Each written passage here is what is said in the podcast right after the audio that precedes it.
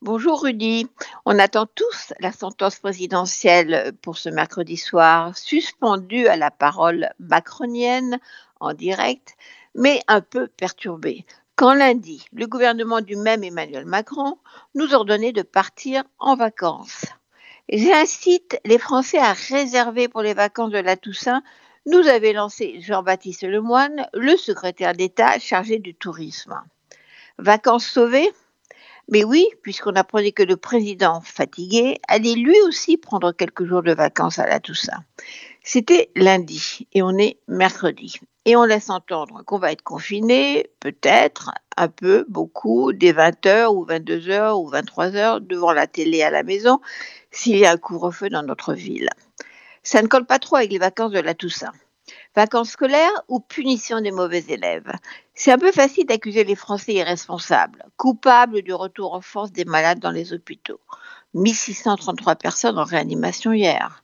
Les Français seraient coupables quand la propre commission d'enquête mise en place par Macron sur la gestion de l'épidémie ne donne pas la moyenne au gouvernement et à l'État. Le rapport parle des défauts d'anticipation, de préparation, de gestion, rappelle comment le discours sur les masques a été un mauvais départ, qui a créé une perte de confiance dans le gouvernement et que la manière dont a été appliqué le confinement a créé une déresponsabilisation de la population, un sentiment d'infantilisation.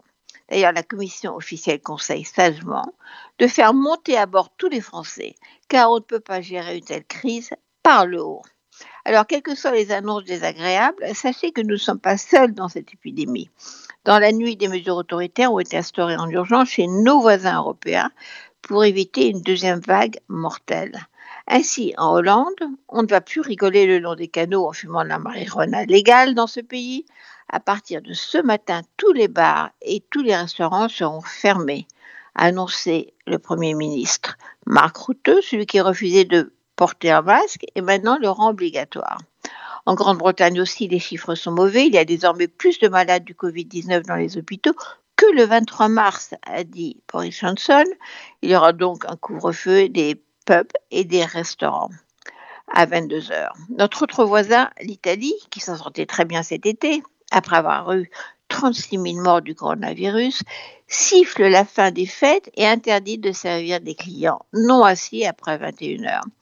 Et à l'Est, en République tchèque, on ferme les écoles, les bars, les clubs pour trois semaines, etc.. Et puis, tous ces pays européens ont de moins en moins envie de voir des touristes débarquer de France. Ils nous imposent maintenant un test Covid au départ et une quarantaine à l'arrivée. Et je rappelle qu'Israël est bouclé pour tous à l'entrée et à la sortie. Alors, qui a parlé de tourisme? Qui nous faisait rêver de vacances? Ah oui, notre gouvernement, il y a deux jours, un peu hors sol, peut-on dire, comme depuis le début de la pandémie.